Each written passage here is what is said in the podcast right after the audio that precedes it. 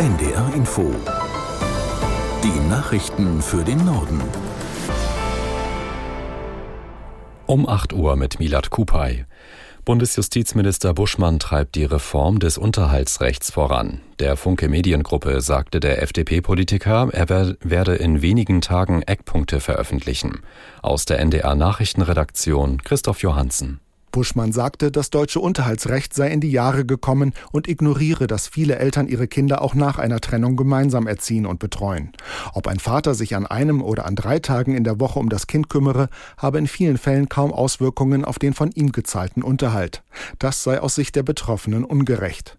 Buschmann kündigte klare und faire Regeln dafür an, wie die Leistung des mitbetreuenden Elternteils beim Kindesunterhalt berücksichtigt wird. Sorgen, dies wirke sich zum Nachteil von hauptbetreuenden Müttern aus, wies der Justizminister zurück.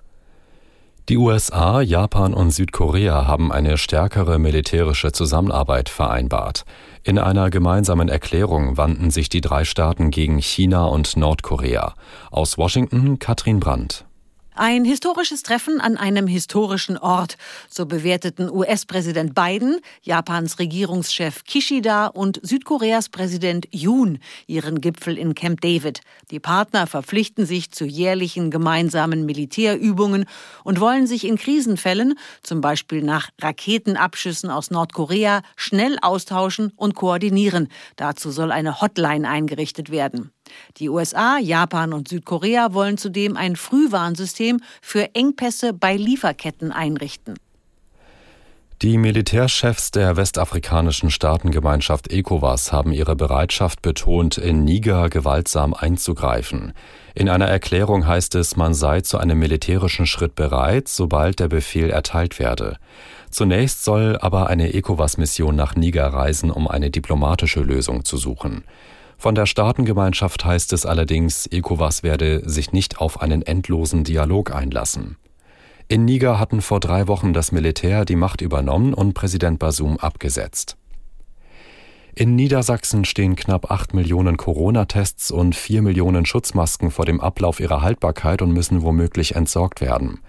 Laut Sozialministerium waren die Artikel für Schüler und Schulbeschäftigte vorgesehen. In Niedersachsen wurde die Maskenpflicht im Schulunterricht im Frühjahr 2022 stufenweise abgeschafft.